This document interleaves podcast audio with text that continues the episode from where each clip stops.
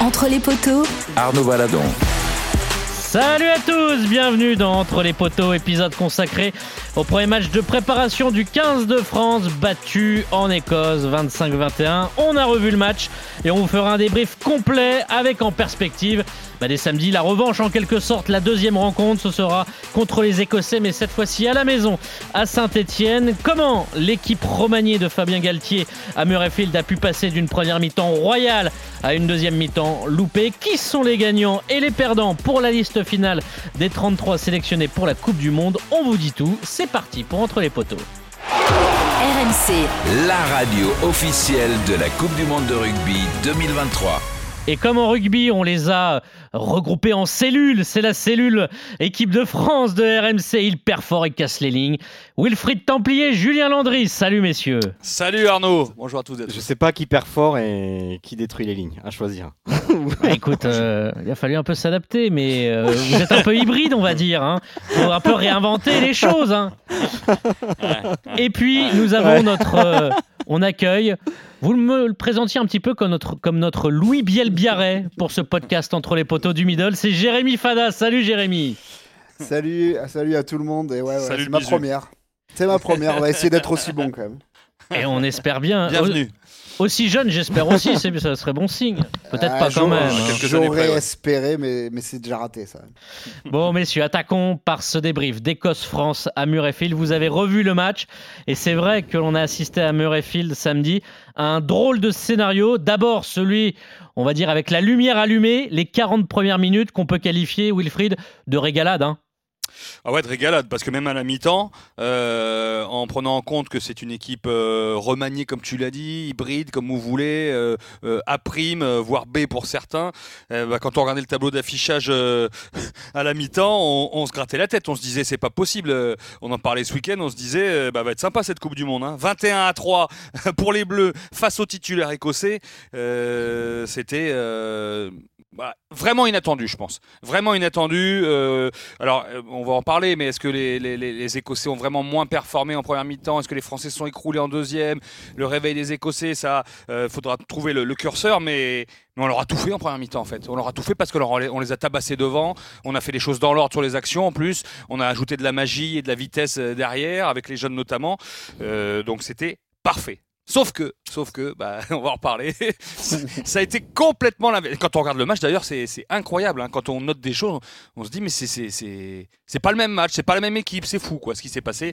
On va y revenir, mais, mais c'est difficilement explicable, ou peut-être explicable, mais à ce point-là, quand même, c'est quand même bizarre. Jérémy, toi qui étais. euh, surprenant- ouais. Oui, vas-y. euh, dire, ce qui est surprenant cette première mi-temps, c'est surtout qu'en plus cette équipe de France, elle avait euh, très peu de vécu commun ensemble, hein, parce qu'il y avait les, les premières sélections, on en parlera de, de Gaëtan et, et de Louis Bielbarré.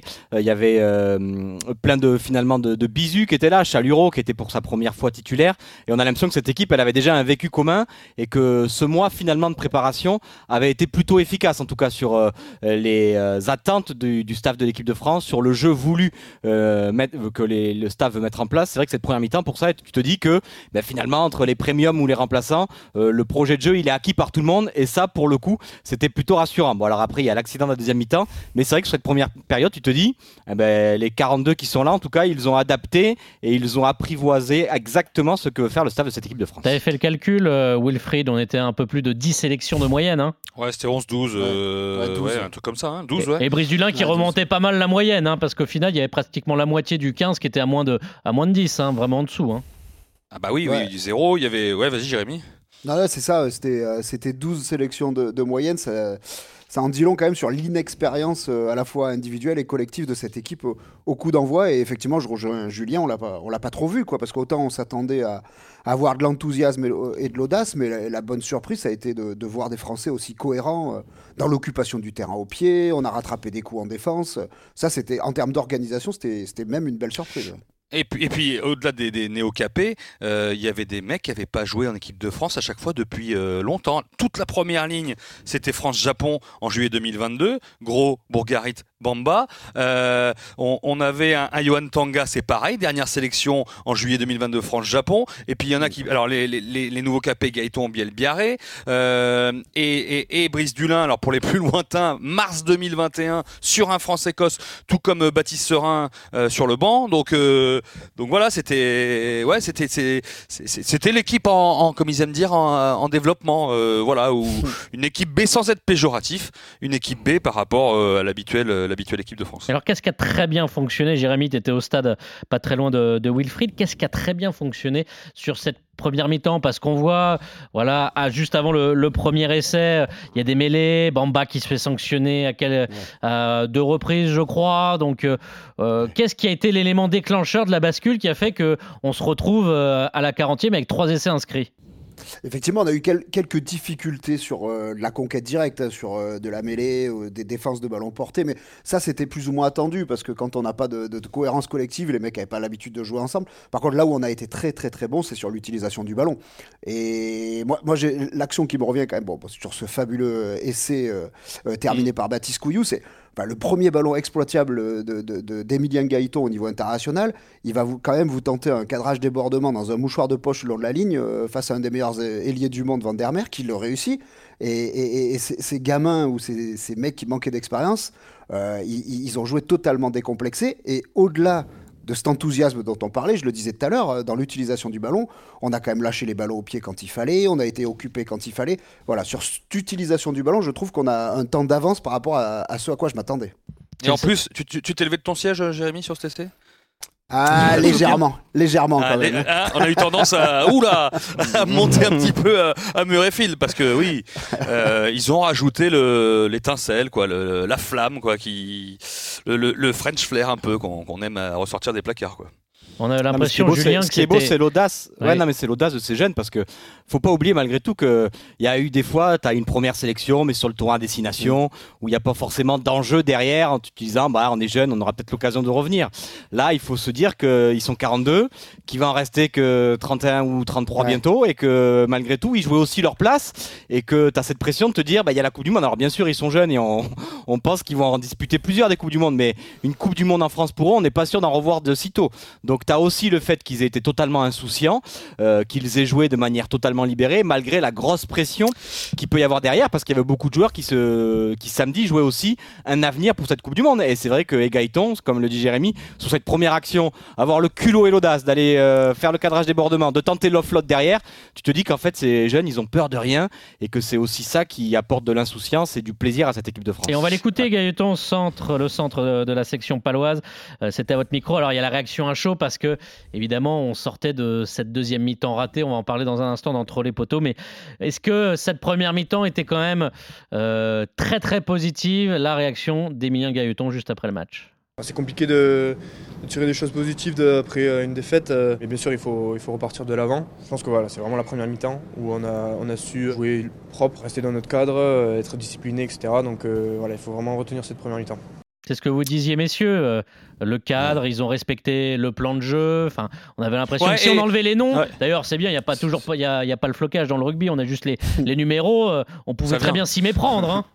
Ouais. Oui, c'est vrai. Puis, je, alors, monsieur, vous allez me dire ce que vous en pensez, mais je pense que la, la- la pression défensive a donné le ton aussi. La Ouais. pression défensive collective, les duels, euh, et on va en parler sur la deuxième mi-temps, c'était pas du tout la même. Mais en première mi-temps, on leur a fait mal avec ou sans ballon. Ah non, mais carrément, là je te rejoins complètement. Euh, La paire de centres, euh, quand même, dans, dans ce secteur de jeu a été particulièrement impressionnante. Euh, les deux Rochelais en troisième ligne, Boudouan et Tanga, qui jouaient très très gros également. hein. Tanga, il nous le disait après le match, il nous disait on savait très bien que pour certains d'entre nous, on, on jouait peut-être notre place au mondial sur, sur ce match qui pouvait être éliminatoire. Ces mecs-là, ils ont quand même montré la voie, ils ont donné le tempo, comme le dit Wilfried, sur, sur le plan défensif. Ouais. Wilfried, Julien. Non, non, mais c'est vrai que.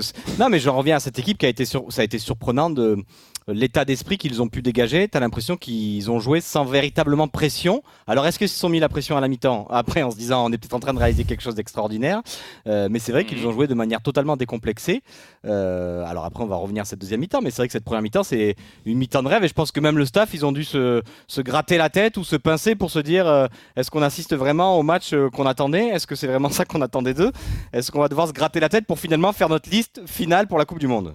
Non, mais parce qu'en plus, c'est pas simple quand même. Les, euh, remettez dans le contexte, les mecs, ils jouent leur place pour la Coupe du Monde. Donc, euh, individuellement, ils ont forcément un immense objectif. Mais tu dois pas sortir non plus du, du cadre collectif. Et quand Mhm. on, on, on prend cette situation, c'est franchement pas, Ouais. c'est pas simple à gérer. Imaginez euh, euh, Gaëton et Moefana qui sont associés au centre. Euh, Il y a peut-être une place pour deux à l'arrivée, quoi. Et pourtant, il faut bien jouer ensemble sur ce match. Faut pas lui envoyer un parpaing, quoi. Faut pas que Gaëtan envoie un parpaing à Moefana, tiens. Avant, il se retourne vers le stade. Oh. Oh, Mais c'est quoi ces mains? C'est pas possible. Oh.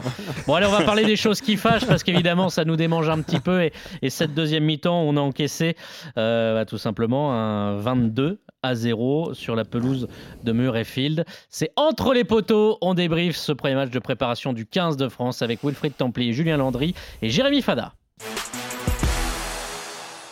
Les choses qui fassent, le train qui déraille, le Scottish Express, je ne sais pas comment vous voulez le, le Caledonian, c'est comme ça je crois qu'il s'appelle le train qui monte euh, de Londres jusqu'à jusqu'à l'Écosse, le Caledonian Express. Qu'est-ce qui s'est passé? Pourquoi, messieurs? Eh bien, la lumière s'est éteinte en deuxième mi-temps avec quand même près de 30 minutes en supériorité numérique, Wilfried. Ouais, c'est ça qui est fou parce que euh, ça a très mal commencé. Dès les premières minutes, il y a une réception de Chandelle qui est ratée par Jalibert.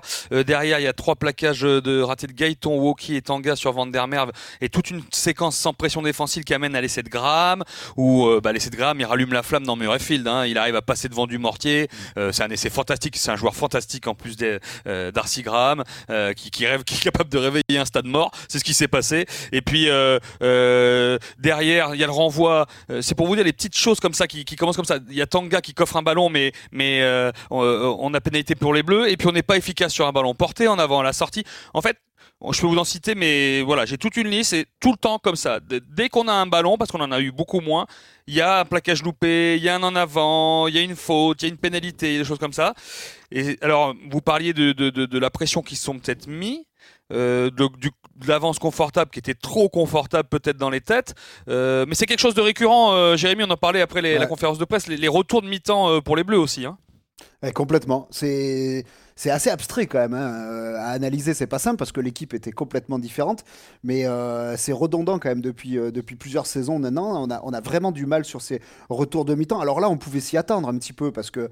euh, je sais pas si on était en sur-régime, mais certainement que l'Écosse était en sous-régime en, en première mi-temps. Donc euh, la réaction, elle était, elle était évidente. Ce qui est dommage, pour aller un petit peu plus loin, c'est que une fois qu'on a, qu'on a pris un petit peu cette marée en début de deuxième mi-temps, c'est de pas réagir après une fois qu'on est en supériorité numérique, on fait rentrer un banc qui est, qui est quand même plus expérimenté. Et là, la grosse déception de ce match et peut-être de cette deuxième Mm. mi-temps, c'est l'entrée du banc qui n'a absolument rien changé, quoi. Et, et- et c'est peut-être là le, le point le plus négatif qu'il faut aller souligner. Tiens, Julien, avant de t'entendre, on va écouter le, le sélectionneur Fabien Galtier, justement, sur ce banc. Il a été aussi interrogé éventuellement sur la, sur la fraîcheur physique. Les Écossais qui avaient quand même, qui sont en avance par rapport à leur calendrier de préparation, si on se réfère au nôtre. On va voir aussi au fil du temps euh, l'évolution de notre potentiel euh, physique et on analysera. Les Écossais ont, commencé leur préparation euh, quasiment un mois avant nous. On a joué une équipe d'Écosse qui a beaucoup d'expérience collective. Nous, on a construit une équipe qui avait moins d'expérience collective. Donc ça, c'est rationnel, ça se mesure, ça se lit, ça se voit. Ce qu'on veut, c'est être compétitif. Il y a beaucoup de choses qui nous apportent satisfaction. C'est sûr que la deuxième mi-temps, elle nous intéresse aussi parce que on va essayer de comprendre comment euh, la tendance s'est inversée aussi radicalement. Et peut-être euh, l'incapacité physique à tenir l'échange. On est sur euh, à peu près 40 minutes de temps effectif de jeu. On avait des finisseurs, on avait tout ce qu'il fallait pour essayer de tenir l'échange. Ça n'a pas été le cas. Je rappelle les changements. Falata est rentré à la place de Bamba à la 44e. Cretin, Movaka, Wardy, Villemc à la 55e, juste après le deuxième essai euh, écossais. Et ensuite, euh, Arthur Vincent à la place de Dumortier à l'heure de jeu. Astoy qui a remplacé Mathieu Jalibert. Et enfin, à 10 minutes de la fin, Baptiste Serin qui a remplacé Baptiste Couillou. Euh, Est-ce que la déception vient pas là du banc? On le, on le sent un petit peu dans les propos de Fabien Galtier, Julien. Oui, ce qui est euh, surprenant, juste pour avant de revenir sur le banc, c'est que vous, étiez au stade à Édimbourg, mais à la télé, quand Fabien il va faire son interview auprès de Califano, il lui dit euh, Je sens qu'on va avoir une deuxième mi-temps d'un tout autre, euh, d'un tout autre aspect. Presque, il avait senti, alors peut-être que physiquement, il s'attendait à ce que son équipe souffre, mais il dit clairement à la mi-temps Je sais que ça va être une deuxième mi-temps totalement différente. Il faut attendre à ce qu'on se fasse. Alors, il dit pas marcher dessus, mais que les Écossais aient, ce sentiment de révolte. Alors, évidemment, il y a eu ce sentiment de révolte. Il y a eu le problème physique, mais pour moi, en fait, je, je comprends pas trop cette histoire de physique, même s'il y a évidemment un mois de retard. Mais euh, il coach très vite, tu l'as dit Arnaud, avec ce, ce coaching. Et en plus, il fait pas rentrer les jeunes, il fait rentrer euh, des joueurs L'expérience, expérimentés. D'expérience, euh, même si Arthur Vincent, ça fait longtemps qu'il n'a pas joué, mais c'est capitaine de Montpellier, c'est quelqu'un qui connaît le système depuis 2019. Euh, Paul Villemc qui rentre, Ils ont tous Falatea. du vécu international. Movaca. Exactement. Tous les joueurs qui sont rentrés sont pour le coup, eux, des joueurs d'expérience qui auraient dû pouvoir gérer la pression et qui physiquement, normalement, avaient 20 ou 25 minutes à répondre à des Écossais et qui, comme tu l'as dit en plus Arnaud, faut pas l'oublier, étaient à 14 avec ce carton rouge. Donc moi, l'excuse physique, s'il avait laissé l'équipe euh, à 15 pendant 60-65 minutes et qu'il baisse, ça aurait été compréhensible. Là, je trouve que les finisseurs, contrairement à d'habitude, n'ont pas apporté euh, ce qu'ils apportent et que là, clairement, euh, ça doit poser des questions au staff si physiquement, alors je dis pas qu'ils ont mal travaillé, mais il y a peut-être des choses à revoir physiquement parce que justement les finisseurs n'ont pas apporté sur le peu de temps qu'on leur demandait euh, ce qu'il fallait apporter. On fera le point sur qui a marqué et qui a perdu des points. Ouais. Mais euh, on, est- on peut déjà en parler, entre guillemets, ces finisseurs, euh, même si je ne dis pas que leur place est menacée dans les 33, mais ils n'ont pas quand même marqué que des points. En, en tout cas, ils n'ont pas fait une forte impression, hein, Wilfried. Ouais, et puis euh, alors on parle de vécu collectif euh, avant de parler individuellement, même s'il y, a- quelques déceptions, c'est vrai, hein, sur des mecs, euh, des tauliers, hein, tout simplement, hein, des Movaka, des, des, des Will MC ou des gens qu'on est habitué à voir en bleu. Il y a, un truc, moi, qui, qui m'inquiète un peu. Jérémy, tu mettais ça, tu parlais des ballons portés, tu disais le vécu collectif. Mais ils nous en mettent un à 7 contre 8. Alors j'ai pas bien vu s'il y a les Mhm. trois quarts qui viennent et tout, mais ils sont à 7 contre 8, ils ont un carton rouge, ils nous mettent un, un- un essai sur ballon porté, et en fin de match, on choisit deux pénales touches, et dans, dans l'impression visuelle, on recule. Et, et- et je me demandais si c'était pas en plus quelque chose qu'on a- dont on avait déjà parlé avec l'équipe de France, avec les, les, les certains portés, euh, notamment dans le tournoi, sur la défense euh, ou sur le- le- les ballons portés initiés par les Français. Si c'était pas déjà un problème, je sais pas si ça te revient, Jérémy, dans les, Ouais, un peu dans les. arrivé. Et, Ouais, et c'est un peu un- bon c'est comme tu dis ils sont peut-être pas tous habitués à jouer ensemble ou il y a très longtemps qu'ils n'avaient pas joué ensemble. Il faut des repères de technique pour les ballons portés mais mais c'est l'Écosse en face c'est pas l'Afrique du Sud quoi. Non, Ouais, mais ce qui est surprenant, c'est qu'à la fin, il y a besoin- juste Jérémy, juste, juste ce qui est Ouais. surprenant à la fin, tu parlais de ces deux pénales touches, c'est que Brice Dulin à un moment réclame la mêlée, oui que tous les oui. avants lui disent non mais pourquoi tu prends la mêlée là, on n'est pas. Je Non, ne pense mais- pas que c'était le bon non mais choix. on a la pénalité sur mêlée même- en plus Exactement. parce qu'on Et on après, vient ils d'être repoussé en touche. pénale touche Ouais, on prend mêlée on a la pénalité et on repart en Et on pénale touche on arrive en à sortir le ballon Et- on arrive à sortir le ballon mais on prend la marée quand même sur la dernière euh, ballon porté donc euh, je- ouais Jérémy sur le- les, les- les- ballons portés c'est je sais pas ouais, on a le temps de se régler mais c'est un chantier Ouais, parce que là, là- où je te rejoins, c'est que euh, voilà, on en parlera tout à l'heure, mais si on remet l'équipe dite premium ce week-end, ça ira certainement mieux dans, dans- dans- dans ce domaine. Mais ces, ces fameux second couteau ou finisseurs ou remplaçants, on les appelle comme on veut, mais on va en avoir besoin sur la Coupe du Monde. Mhm. C'est pas l'équipe premium qui va jouer, euh, qui va jouer toute la phase de poule. Donc euh, Mhm. il, va, il va falloir qu'ils répondent présent sur, euh, sur certains matchs ou sur certains bouts de match. Et s'il y a un point noir. euh, il est là quand même avec l'indiscipline parce que j'ai trouvé quand même qu'on avait fait euh, vraiment beaucoup de oui fautes, 14 notamment en deuxième mi-temps. pénalités c'est normalement on est moins de 10 on est en moins de, moins de 12 10 hein, en les moyenne Écossais. Ouais, et là 14, alors on avait eu les 18, j'ai mis des, des- de Ah, l'Italie, l'Italie, euh, ouais. c'était spécial le premier match du tournoi, mais normalement on est à moins de 10, et là c'est sûr que ça, ça compte, hein, euh, 5, 4, 5 pénalités de plus dans un match, euh, ça compte. Ah, Avec, là, euh, ça a compté fort. Monsieur O'Keefe, l'arbitre né- néo-zélandais, bon, je le dis juste à Ouais. titre d'info, je- c'est pas du tout Ah non, moi, l'ai trouvé cohérent. Mais oui, oui, très bon. je l'ai trouvé, Mais on- moi je l'aime bien en plus celui-là. On euh, sait que la façon dont l'arbitrage euh, sera orienté, on en avait parlé en avant-match Oui. avec Jean-Claude Scrella, euh, Wilfried. On sait que on sera très vigilant sur les grattages, toutes les actions qu'on peut qualifier plutôt d'anti-jeu euh, pour essayer de ralentir l'attaque. Ça Oui. va être une des, des grandes orientations de cet arbitrage pour cette Coupe du Monde. Grattage, on l'a vu, Dumortier se fait sanctionner avec, euh, on en reparlera, il met les mains au sol, il arrive euh, sur Dulin, un, un déblayage offensif pénalisé. Euh, De toute façon, les mêlées, ils attendent moins. hein. Il y a, il y a- là, quand ça commence, euh, coup franc, pénalité, là, ça, ça choisit un peu le camp. hein. Ah, ça a tout de suite euh, dégainé sur Bamba sur la mêlée. hein. Ah oui, oui, c'est vrai. Ouais. Il Et, faut pas être dans la et- du cyclone. Ah non, non, non, c'est sûr. hein. Là, là, ils Mais- chercheront pas. Euh, puis les, voilà, les plaquages, euh, deuxième, deuxième plaqueur sur, sur un même plaquage, euh, voilà, choses comme ça. On a vu le Mais- bunker. Je pense qu'ils auraient pu sortir. Alors, est-ce que petit mot dès qu'il y aura une situation comme ça, ouais. Alors, je sais pas, mis. Dès qu'il y aura une situation comme ça, c'est bunker? Parce que c'était, il y avait Oui. pas besoin Alors, du bunker hein, rappelle- pour mettre le rouge. Tiens, rappelle juste les faits, Non, alors- pour qu'on Oui. comprenne bien. Ouais, juste les faits, euh, déblayage de Fagerson. De- du pilier droit Zander Fagerson, déblayage au visage, coup de tête sur visage euh, de Bourgarit, euh, Euh, donc il est appelé, il le voit pas vraiment bien, il est appelé par la vidéo. Euh, Il met jaune. Il, il met jaune avec les mains en croix, ça veut dire qu'il y a un bunker maintenant. Il y a un deuxième arbitre vidéo qui euh, a 8 minutes pour choisir si on laisse jaune ou si ça se transforme en rouge. Pour éviter de perdre du temps, c'est très bien à la vidéo. L'arbitre peut se fait. décharger un peu de ça. Mais alors, est-ce qu'on va faire tout le temps comme ça Ou parce que là, moi, le, le rouge, je suis capable de descendre et de lui dire euh, Ben, Bah, les euh, rouges vas-y, qu'on a donne- euh, tout donne-le le la rouge, moi je le mets. saison. Mais n'importe quel spectateur, même les Écossais, savaient qu'il y avait rouge là-dessus. Donc, euh, Oui, est-ce qu'on va toujours faire bunker, des- euh, les gars? Non, mais je Bah, pense qu'en je- fonction, tu sais, des différents euh, ralentis que tu peux avoir, il peut toujours avoir un moment, un plan où il peut se dire ah il y a une circonstance Ah, atténuante, il s'est un peu Ouais. baissé. Tu sais, en fonction du nombre de ralentis. Ouais. Non, non, mais là je suis d'accord que le rouge il est Sur radical. celui-là, euh, Oui, mais je Bon, pense après- que après, une autant sécurité, simplifier quoi. la chose. oui, Ouais, oui, ça change rien. Ça change Là, rien. c'est oui. une sécurité. À partir Oui, du moment où le but est de ralentir le, bah, le nombre de ralentis, désolé pour le jeu de mots, mais, mais euh, après, vu du stade, c'était quand même agréable de pas y passer 5 ou 10 minutes Oui, à, très bien. à très regarder tous les angles. Au moins, le mec est dehors et il revient ou il revient pas. Les capitaines Non, sont- mais c'est ouais. Sur ce coup, je voulais juste dire que le premier la première vidéo, il euh, c'est c'est flagrant. Donc euh, bon. Bon, Bah, on je, a je suis un peu parce que j'aime bien ce moment de flottement euh, où euh, le stade siffle parce que alors là si, si ça avait été Enfin, un français évidemment euh, mais tu vois cette espèce de drama les images sur le stade le public qui siffle on entend le dialogue avec l'arbitre et euh, son Ouais. assistant vidéo donc euh, bon après Non, mais moi je trouve que justement on évite tout ça. Euh, je me rappelle euh, Exeter euh, Montpellier là où Zach Mercer prend le rouge et que plus les ralentis passent, plus le public crie quoi. Et que Ouais, mais je trouve non ça mais c'est bien, vrai moi, et ça que fait partie Ah, du c'est- truc oui, mais mais bon. ça, C'est d'une- ça a une tendance à j'arriverai jamais à, à influer sur des stades, hein, mais c'est d'une fatigue.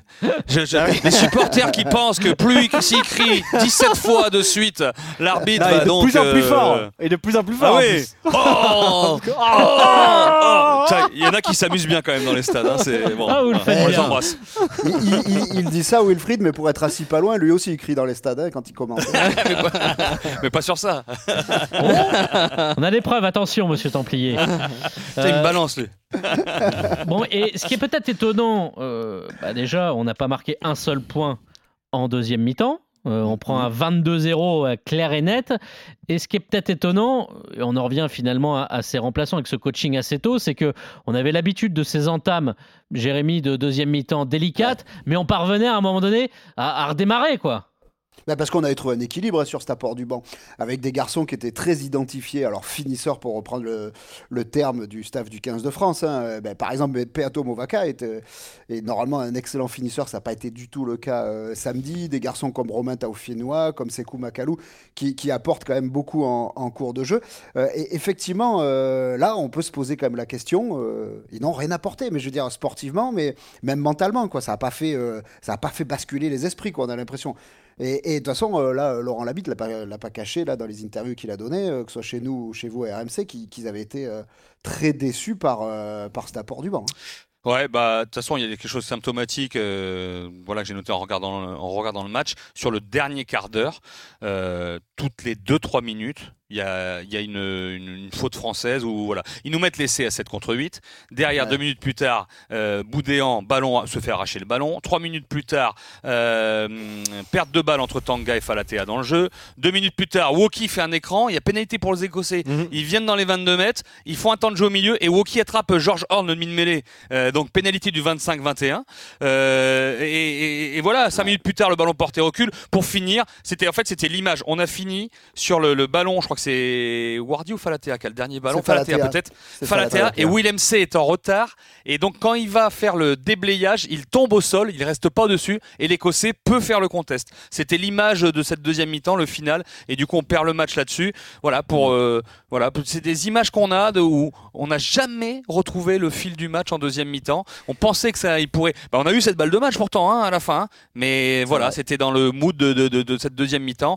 C'était écrit qu'on gagnerait pas de cette deuxième mi-temps. Et est-ce que c'est pas Et- plus mal finalement, euh, Julien bah, d'avoir perdu? Parce que si on s'en sortait avec un, un essai, j'allais dire euh, pas miraculeux, enfin presque, mais au final là il y a une défaite, on sait qu'il y a énormément enfin, de choses à bouffer. C'est de la de prépa après, non? Si vous en ouais, pensez? mais ma- malgré. Ben non, parce que regarde, regarde l'émission qu'on va faire aujourd'hui, Arnaud.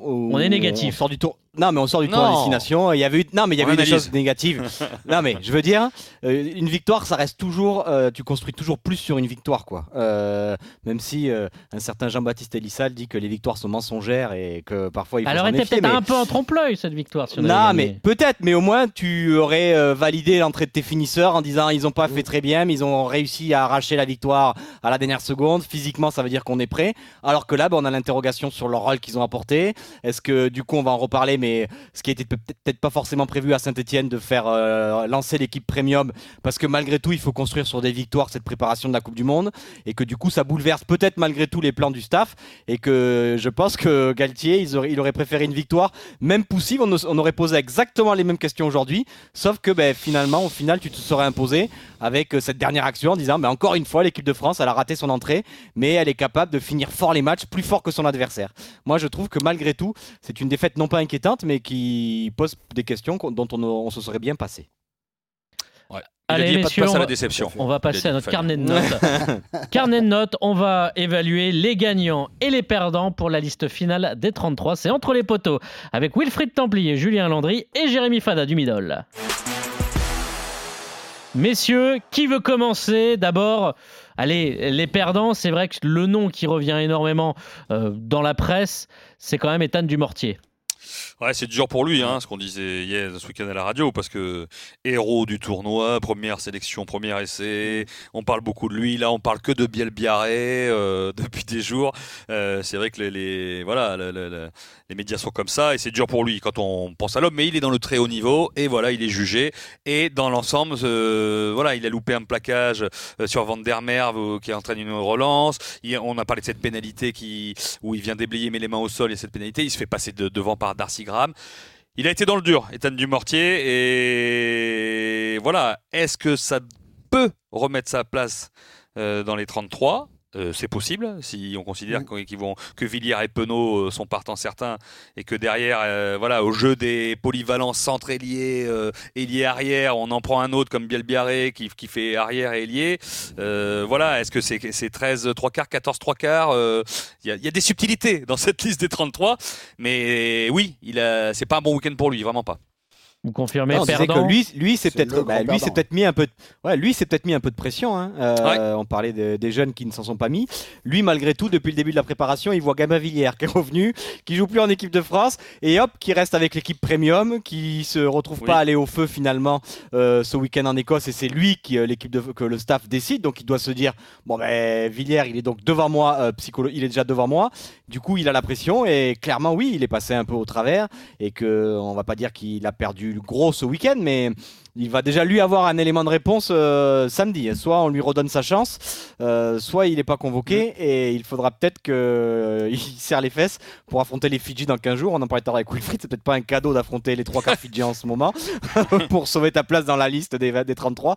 Mais oui, clairement, euh, les jeunes euh, l'ont joué de manière insouciante et lui s'est peut-être mis une pression supplémentaire qui peut peut-être lui coûter sa place au mondial. parce que la densité est folle et puis il y a surtout ce jeu de la polyvalence aussi, Jérémy, pour, euh, pour les trois quarts et, le poste d'arrière, ça va être euh, peut-être une des clés aussi pour se faufiler parmi les 33. Ouais, ouais, même si, même si Ethan Dumortier peut être Il polyvalent et peut capable de jouer aussi. à l'arrière et, et- et au centre. Mais bon, c'est dans la lignée aussi d'une deuxième partie de saison, en tout cas d'une fin de saison un petit peu mitigée déjà pour lui euh, Mm. à titre personnel. Là où moi je pense que c'est effectivement le, le principal perdant du week-end, c'est que on peut dire aussi que Demba Bamba a, a clairement pas marqué des points, mais Oui. Bamba il partait d'un peu plus loin.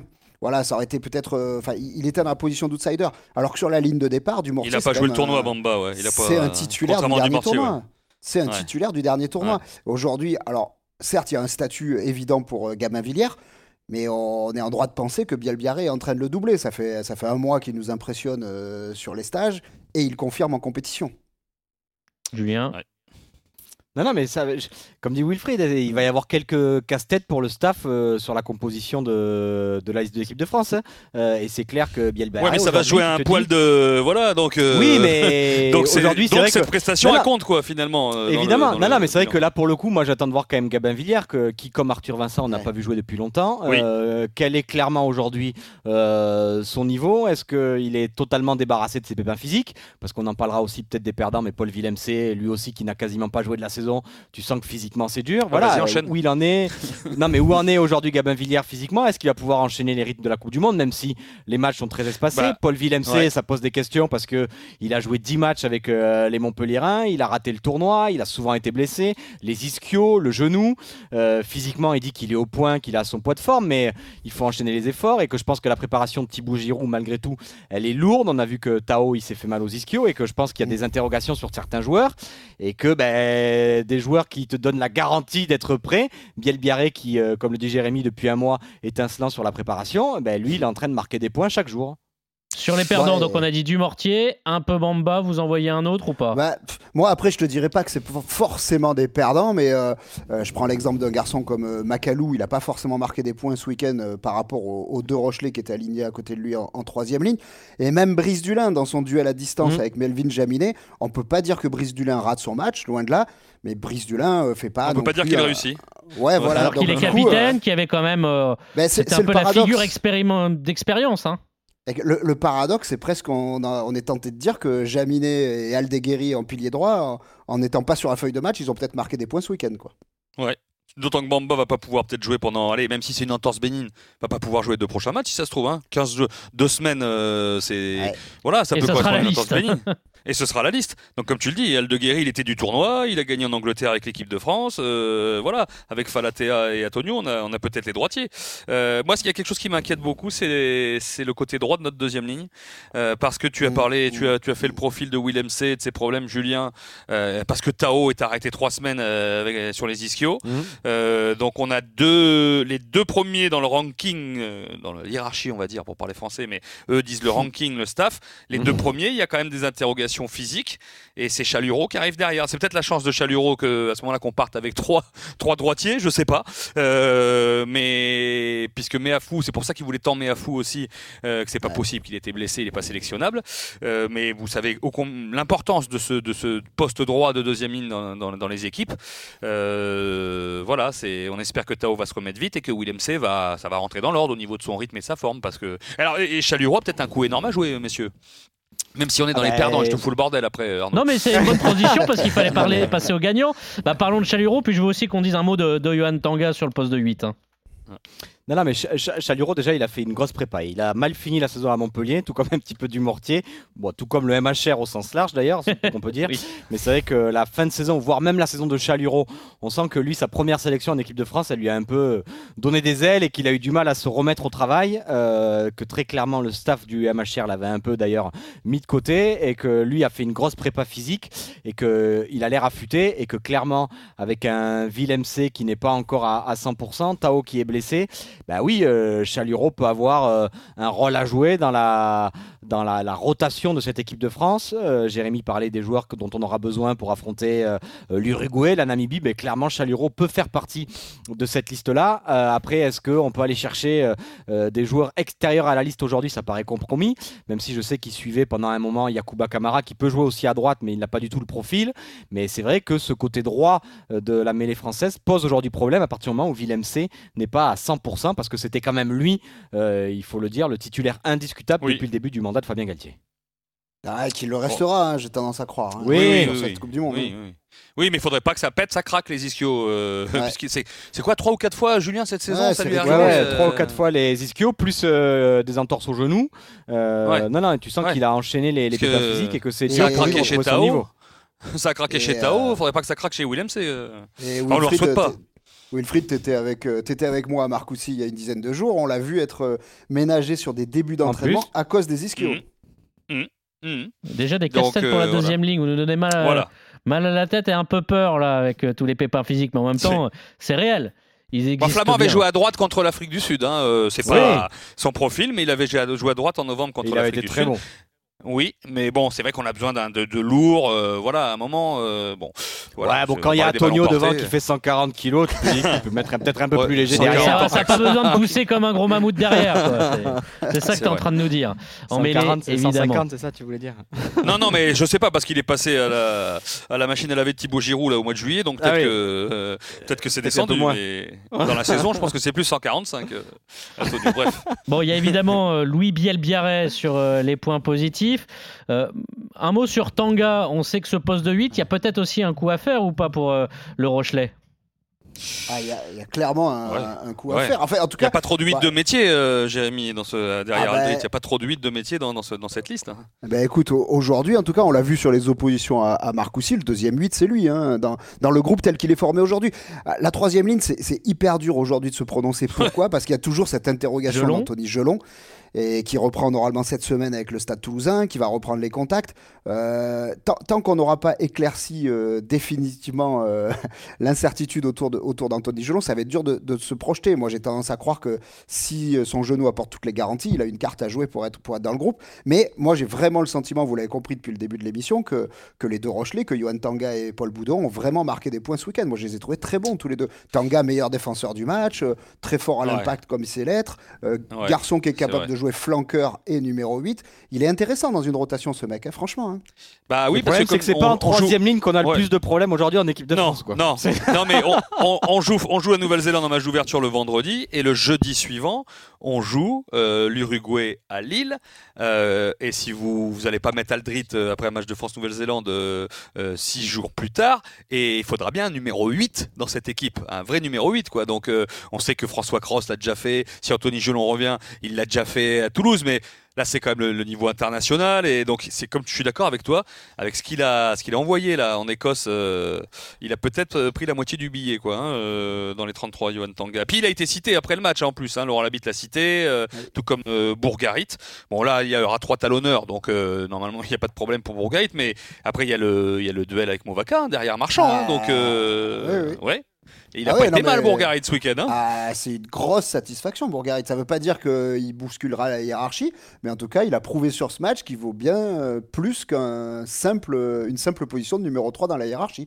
Franchement, il Mm. peut venir jouer les troubles faits, c'est évident. hein. Mmh. Dans le grattage, dans la puissance. son dans le- protocole euh, en fonction de- du protocole. S'il est pas. Non, mais alors il a pas subi Oui, ça un a été le protocole petit, commotion, euh, mais la petite pas Mais incompréhension. hein. attention Ah. à ce- Non, non, mais attention à cette passe un semaine, deuxième si en début de semaine, ouais, s'il Ouais. passe Ouais. quelque chose en début de semaine et qu'il se rende compte, il peut être aussi ménagé euh, peut-être ce week-end. Oui, mais bon, bon. euh, comme dit Jérémy, il sera, il sera lui euh, parmi les trois talons parce que Gaëtan Barlow maintenant c'est trop tard pour lui, mais Ouais. il sera parmi Je les suis trois. curieux Après, de savoir si le staff euh, se gratte la tête pour savoir s'il peut doubler Movaca à un moment, qui a toujours été bon en équipe de France, toujours été derrière voilà, la connivence et la, la- la complicité avec Marchand et tout. Mais Bourgarit, il se place là quand même euh, dans le style de Marchand un peu en plus, hein, dans le, de- à Ouais. gratter des ballons, à porter le ballon. C'est, c'est, il a, il- on sent qu'il a pris de l'épaisseur quoi, hein, de, ces derniers mois avec le, le- voilà, le- avec ce qu'il a vécu avec La Rochelle. Et, et oui, comme tu dis, avec Tanga, euh, Bourgarit est, est dans les gagnants de, de ce week-end. Moi, je crois que ça les arrange bien hein, de cultiver cette, euh, cette concurrence nouvelle entre Movaca et Bourgarit. hein.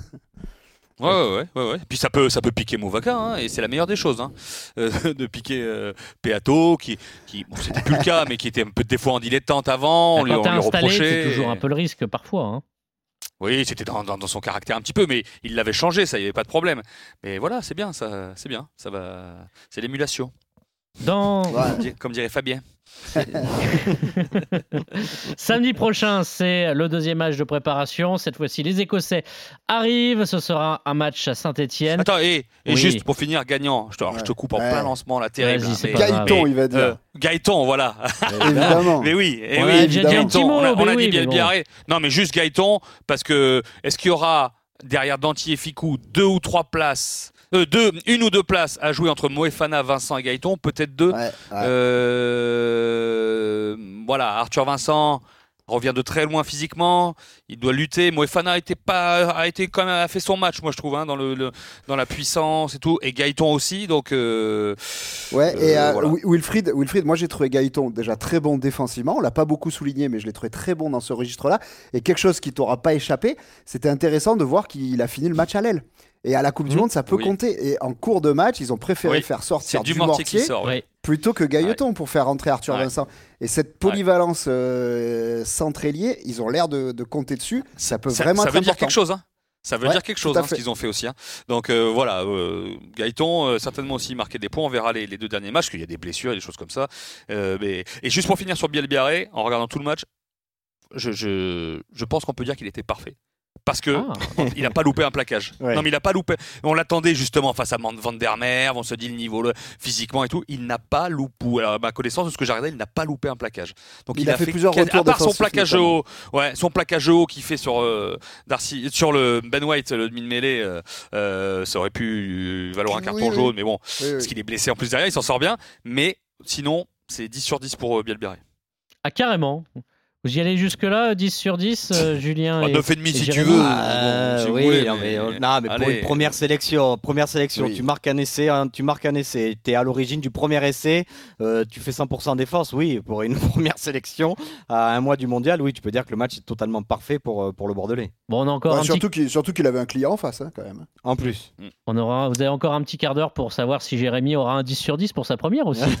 Donc on l'a vendu comme notre Louis Bielbiaré de Entre les poteaux. On est ensemble également avec Wilfried Tempier et Julien Landry. Et puis on va s'intéresser maintenant, messieurs, au match qui arrive, France-Écosse à Saint-Etienne, avec des cadres peut-être de retour plus rapidement que prévu. Parce que c'est ce que le staff a laissé filtrer. Avant de débattre, on va écouter tout simplement Laurent Labitte. Euh, tu en parlais, euh, euh, Jérémy s'est exprimé dans plusieurs médias, dont, dont RMC. Et peut-être que ce premier match en Écosse eh bien, a accéléré, va accélérer le retour des joueurs premium qui étaient restés à Marcoussis. Laurent Labitte au micro de l'Intégral Sport sur RMC. Une chance de jouer. même eux, eux veulent jouer. hein. Donc déjà le week-end dernier, ils auraient souhaité déjà se déplacer en Écosse. Donc on a, on a expliqué que c'était quand même beaucoup trop tôt par rapport à leur saison et, et- et notamment les compétitions qu'ils ont fait déjà. Mais effectivement, il y, y a de grandes chances que, que la plupart soient sur le terrain samedi. Hein. Ouais, il parlait vacances. des hein. Ntamak, Oui. euh, il, il parlait des Ntamak Dupont, la question c'était ça, et il a dit la plupart. Ouais. Euh, par contre, oui, c'est, il, est, il est bien dans le sud là. hein. Oui, oui, mais Hein il est On pas en vacances. le site. Le responsable de l'attaque, on l'assure, on a entendu euh, effectivement Les bruits des, des cigales euh, derrière. Oui, Wilfried, c'est alors peut-être pas notamment ceux qui ont fait la finale de top 14, euh, qui, sur qui on a Mmh. beaucoup tiré, peut-être même ceux qui étaient à, à, à San Sebastian, mais les barragistes en top 14, eux, et qui font partie des joueurs premium, je pense évidemment à Gaba Villiers, mais, pas que, on peut s'attendre à les voir rentrer dès samedi. Bah, Plus que, plus que prévu en fait, plus que ça. On peut Plus voir que ça large, parce à que- mon avis, alors Ouais. oui, on peut voir large, mais c'est sûr que quand on regardait les temps de jeu, messieurs, euh, les, les, les Villiers, il a fait 120 minutes. hein. Il a fait un match entier euh, en demi-finale de Challenge Cup et trois semaines plus tard, il a fait une mi-temps euh, en finale. Donc il a que 120 minutes au printemps dans les, dans les jambes. Olivon s'est arrêté fin mai, Penaud s'est arrêté fin mai, euh, Jaminet a été, a été blessé fin de saison. Donc on se disait, eux, il, il leur en faut, c'est sûr. Mais finalement, le staff a, a- a changé son fusil d'épaule parce que depuis des semaines ou des, voire des mois, il pensait faire beaucoup de rotation sur les deux premiers matchs. Et apparemment, dans ce que dit, euh, notamment dans ce qu'il vous a dit dans Middle, euh, Jérémy, euh, euh, Laurent Labitte, euh, ils se sont décidés à Monaco euh, que, que voilà, fallait faire rentrer les, euh, les cadres. Euh, peut-être qu'ils ont changé, peut-être qu'ils ont peur des Fidji.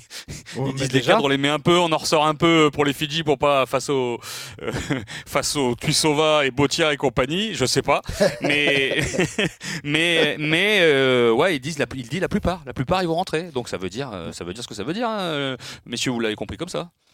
Ah non, moi je pense Ouais. qu'ils vont quasiment tous être là euh, samedi contre l'Écosse. Ils vont, être- ils vont aller un peu au frigo avant les Fidjiens, tu l'as dit, Wilfried. Je pense que vaut mieux jouer les Écossais à Saint-Etienne que les Fidjiens quand même euh, à Nantes. Je pense que dans la, dans la préparation, les Fidjiens, ça peut être un match euh, où euh, Il ils te fait peur, toi, celui-là, hein. ils te mettent des. Ben, non, mais parce que les Fidjiens sur un match comme ça, ils peuvent te mettre des culs, ils peuvent te faire euh, briser une confiance assez vite.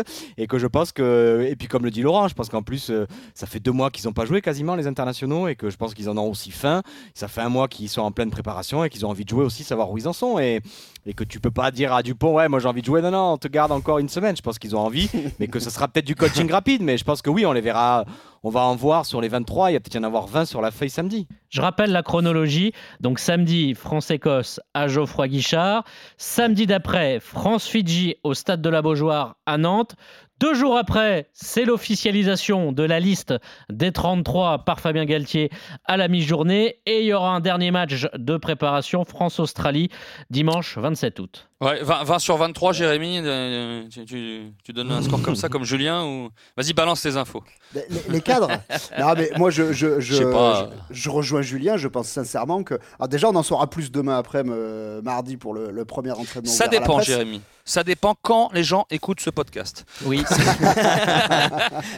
Tu viens de perdre Parce un que point. s'ils l'écoutent jeudi, s'ils l'écoutent jeudi, il faut te dire c'est deux jours avant. On vous renvoie sur le site RMC Sport. Il y aura toutes les infos. On va dire dans le mardi après-midi cette semaine euh, du 7 au, au 13. Hein. Alors là, il faudra, il faudra écouter en direct. Là. Mais je, pense sincèrement qu'il y aura quand même la plupart des, patrons qui seront à pied d'œuvre. Euh, ça, fait, ça fait quand même quelques jours qu'on avait un petit peu les bruits, que, les plans euh, risquaient de changer. On pensait peut-être pas dans, ces largeurs-là. Peut-être que le, ce match en Écosse a Mais qu'est-ce qui motive ouais. Tu penses que c'est c'est- c'est le match en Écosse qui les motive ou déjà Moi, je- ils, moi, avaient réfléchi à quelque chose euh, Moi, je pense qu'il y a plusieurs choses. D'une part, euh, il y a quand même le risque, et il existait déjà avant le match, euh, de perdre les deux premiers matchs. Euh, tu enclenches pas une Mhm. bonne dynamique. Même s'ils ont répété à longueur de conf de presse, peu Ouais, importe le ouais. résultat, c'est quand même pas totalement vrai. Euh, et ensuite, il y a peut-être une logique aussi d'équilibre. C'est pas si bête quand même de mettre l'équipe premium sur le deuxième match, de leur redonner Comme derrière une semaine pour part. bosser et, et- et- et se reposer un peu, et de les remettre sur le dernier match de prépa contre l'Australie, plutôt que de faire enchaîner les deux derniers matchs. Donc, je pense qu'il y a- y, y plusieurs équilibres qui, qui s'entendent. Par contre, ça veut dire aussi, si on se projette un peu, pardon messieurs, je, je, je divague, mais euh, le France-Fidji, attention, si on remix, il va valoir quand même très très très cher deux jours avant la liste. hein. Les Ah oui. quelques-uns qui, qui seront sur le eh terrain. ben, c'est bien. Ah bah ouais, mais ils vont jouer leur ils vont jouer. Ceux qui veulent jouer une compétition comme ça, c'est extrêmement de pression, donc euh, il faut il faut résister à ça et voilà. Alors est-ce que je me pose la question, est-ce qu'il y a des joueurs qui peuvent ne pas jouer aussi? Tu vois, je pensais à un, un, un Verag qui, qui- qui- qui était réserviste. Mhm, euh, si les, les gros rentrent là, il a toujours pas joué. euh, Laurent Labitte l'avait dit, hein, ça peut arriver qu'il y en ait dans les 42 qui jouent pas. Hein, euh, euh, voilà, faudra surveiller ça. Est-ce que euh, Baptiste Serin qui a joué que 10 minutes bah, Ouais. va peut-être se contenter de la même chose ou alors va pas on va faire rentrer du cul on mettra titulaire serein voilà. Bon c'est leur mathématique hein, c'est leur euh, c'est leur réflexion à eux. Euh, mais mais est-ce que est-ce que Dumortier aura encore une chance? Il y a- il y Oui, c'est à quoi s'attendre C'est-à-dire que si on fait rentrer les, les premiums, euh, entre guillemets, les joueurs majeurs qui étaient à Marcoussis, si on les fait rentrer à Saint-Etienne samedi, qui ont fait sortir et quel signal en- envoyer, euh, Julien? C'est-à-dire par exemple, si on voit pas, c'est la question évidemment est, est presque impossible à répondre puisque c'est dans les mains du staff, mais oui, si on voit pas un Dumortier sur la feuille de match euh, samedi, on peut se dire que c'est chaud pour lui. Non, mais la question, ça va être euh, qui, va être qui va être sur la feuille de match. Soit c'est euh, la même équipe qui avait un peu contre l'Écosse la semaine dernière et euh, il y a des changements à la marge et que là, Dumortier y est pas. Donc tu te dis que l'équipe de le staff va c'est revoir pas le des joueurs et que. Non, non, mais je veux dire, dans ces cas-là, si Dumortier y est pas, il peut se dire oui, là, j'ai laissé passer ma chance. Moi, je pense Oui. que samedi, clairement, euh, si tu en as 20 sur 23, euh, les Arthur Vincent, les Verag, euh, les Dumortier, ils vont se dire bon, mais celui-là, il relance les premiums et nous, on aura notre Oui, dernière pas carte si à jouer contre les Fidji. ouais. Non, non, je pense qu'il faut pas Par le contre, voir. ouais, et- et- il faut Ouais, pas y mettre trop ça. de signes aux absences qu'il y aura samedi. Je pense non, que par contre, mais on peut mettre si des, on Verag peut mettre n'est des signes au et oui, Oui, parce qu'alors. Ouais, on peut mettre des signes au présent. Par contre, sur cette feuille de match. Des, des- Laurent on l'a Labitte, dit, il, il- il dit chez nous, euh, ceux qui joueront samedi prochain, ce sera les premiums et ceux qui ont performé à Édimbourg. Voilà. C'est ça. Si t'as du Bourgari, du Tanga, du Bielbiaré, Ah oui. mais même sur le banc, hein, et Gaëtan. du Gaëton, et voilà, ça veut dire que à l'instant T, c'est notre équipe. Et donc, c'est si vous êtes dans les 23, vous serez dans les 33. Donc. euh, Non, mais la vraie question, par exemple, euh, si on met sur les, le 23 départ, c'est sûr que si Gaëton est sur la feuille plutôt qu'Arthur Vincent, euh, samedi, on peut imaginer que le Palois est passé, est passé devant si le Montpellier alors que euh, Arthur Vincent était euh, quasiment l'un des chouchous de la liste de Fabien Galtier. Et s'il n'est pas sur la liste samedi et que c'est Gaëton, clairement, on peut imaginer que le Palois est passé devant le Montpellier sur la préparation. Ça, oui, ça sera une- un élément de réponse. Et ce qui euh, motive aussi ce retour du premium, on en parlait, la dynamique, mais c'est clair que là, euh, il faut gagner. Parce que c'est aussi le message à envoyer, euh, même si à Édimbourg, il n'y a pas tout acheté, et on en a parlé que cette première mi-temps, euh, Jérémy, mais c'est le signal envoyé, pas une deuxième défaite en préparation. Ah ben c'est clair, c'est clair parce que eux, je comprends que dans leur euh, logique de montée en puissance, euh, ils s'attachent pas forcément au résultat, mais ça a des répercussions sur le grand public. Allez expliquer ça aux gens qui, qui nous imaginent tous euh, euh, Champion champions du du, monde, monde. le, le 28 octobre. euh, c'est pas simple. Après, je crois aussi qu'ils se rendent compte qu'il faut avancer peut-être plus vite que prévu sur le rugby mis en place, qui reste pas tant de temps que ça. Et que Hein, les après, autres ont euh, peut-être avancé plus vite, on voit des listes de 33 tout à tomber. Hein. Tout à fait, et c'est peut-être pour ça aussi que ça précipite un petit peu euh, le fait de faire jouer ensemble et de trouver les automatismes et les repères communs euh, à l'équipe premium. Je vous rappelle quand même, on parlait tout à l'heure d'arbitrage, qu'aujourd'hui c'est dur d'aller contester les ballons et tout. En plein milieu de tournoi destination, on a quand même changé un petit peu de, de stratégie. On est un peu sorti de cette dépossession parce qu'on se rend compte que notre gros point Oui. fort sur le jeu au sol, aujourd'hui il est plus très payant et il va falloir avoir le ballon beaucoup plus souvent qu'on ne l'a eu pendant notamment le Grand Chelem 2022. Donc pour ça, il faut que les mecs soient sur le terrain, il faut qu'ils jouent ensemble. Donc peut-être aussi ça, ça a accéléré un petit peu les choses. Quel enchaînement, Arnaud Tu parlais de liste des 33, tu vas parler de la liste des Blacks, c'est ça? Ah bah oui, on en a parlé tout à l'heure euh, en préparant ce podcast. Avec un absent de marque, hein, info importante. ah, Une Il est, inquiétude, enfin, ouais. il est dans la liste, mais incertain peut-être pour le match d'ouverture le 8 septembre prochain. Et pas le moindre des joueurs, Brody Retallick, quoi. Euh, il s'est fait mal au genou, donc euh, voilà, il est annoncé dans la liste. Il est annoncé quasi forfait face. Alors méfions-nous aussi hein, des effets d'annonce, mais bon. Ou alors peut-être qu'il est vraiment blessé et que ça tient un fil et voilà. Et mais alors. On souhaite pas ça joueurs, tu- je vais dire tant mieux pour les bleus, tant mieux pour les bleus si on peut Brody Retallick, Ouais. mais- parce qu'on va penser Bah, à tu, nous. prends, euh, tu prends Scott Barrett à la place, ça c'est pas non plus, c'est pas non plus cadeau. Cadeau, hein. Ah non, hein, vu le niveau de Scott Barrett, ce qu'il fait depuis quelques semaines, là, euh, moi c'est la trouvaille, hein, deuxième ligne chez eux. hein, c'est, enfin, c'est pas la trouvaille, mais je veux dire, c'est la, la- la bonne idée de l'installer, comme son frère au centre d'ailleurs. Mais on aura le temps de parler des Blacks. Ouais, ouais. Euh, mais oui, voilà, les Blacks qui ont annoncé, qui ont annoncé leur liste avec cette. euh, avec des noms dedans, Euh, ça va, ils ont du monde hein, quand même, hein, les Blacks. hein, heureusement qu'il n'y a pas cinq frères chez les Barrettes, parce que sinon, euh, on serait mal barré. non mais quand on regarde la ligne des, trois même la quarts, avec- famille.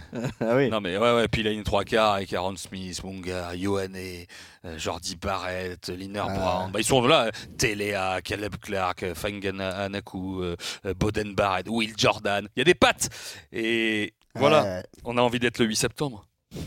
On a envie, ce sera évidemment à suivre sur RMC. Et, euh, Entre les poteaux arrivera en quotidienne pendant cette Coupe du Monde de, euh, de rugby. RMC, la seule radio officielle en France, tous les matchs commentés, une radio digitale, des Dream Team, on a déjà pu entendre. Tiens, un petit mot, euh, Wilfred, on a entendu Jean-Claude Scrella, mais vous allez Oui. découvrir au compte-goutte tous ceux qui vont nous rejoindre. Et euh, Guillaume Guirado, Yann Delec qui sera avec toi à Saint-Etienne. Ouais, Lénaïque Corson, euh, euh, oui, bah on a voilà une dream team évidemment. euh, Vincent Maxime Moscato, Médard. Denis Charvet, Maxime Médard aussi. euh, voilà, on, on- va faire gros. on, on aura de, de l'expertise et voilà, ça va être ça va être génial. Bon, moi je voudrais ça, juste finir quand même, que- hein? Avec ah ouais, putain, tu lui dis. Putain, on lui dira ça. J'espère qu'il va. Je vais lui envoyer le podcast. Je vais lui dire écoute Ouais, jusqu'à la fin. le surtout. podcast. Et, et je voudrais, pour finir quand même, c'est le, le, le Biel Biarré, t'en as pensé quoi, euh, Arnaud Bah, c'est pas mal, bien. Jérémy Biel Biarré, excellent. Par- Il a, match il a parfait. pas raté une hein. intervention, il n'est pas passé au Il a pas travers. loupé un euh, plaquage. Non, non, c'est. a- euh. C'est même pas à deux doigts du jaune là Non ça va Non. Non, non. Un Non, petit non, même- même accident sur la temporalité, mais bon, on te pardonne. Écoute, non, non, je pense que tu peux être aligné de nouveau euh, la semaine prochaine. Euh, ça sera bon signe. Je sais pas s'il y a le retour des, des premiums hein, la semaine Ah, prochaine. j'ai les, les, pr- j'ai les premiums en interne. que là, tu vois, si toi Ah tu es bien biarré, moi je suis un peu gailleton aussi. euh, tu vois, je, je viens de temps en temps. Ou du mortier, j'ai déjà eu ma chance une première fois il y a un petit moment. Et j'espère On va ne voir pas si, avoir raté la deuxième. si Jérémy est passé devant euh, Ethan Pierre-Laurent Gou. euh, voilà. Merci messieurs. Merci, Merci à vous. à Entre tous. les poteaux. Merci. Votre rendez-vous podcast tous les lundis sur RMC pour parler rugby. Et en ce moment, évidemment, on a plein de choses à dire. On se retrouve la semaine prochaine pour débriefer le deuxième France-Écosse, mais cette fois-ci à la maison. Ce sera à Saint-Etienne samedi. Vous pouvez brancher RMC. Ce sera évidemment à vivre en direct et en intégralité. Très bonne semaine rugby à tous. Ciao, ciao. Salut.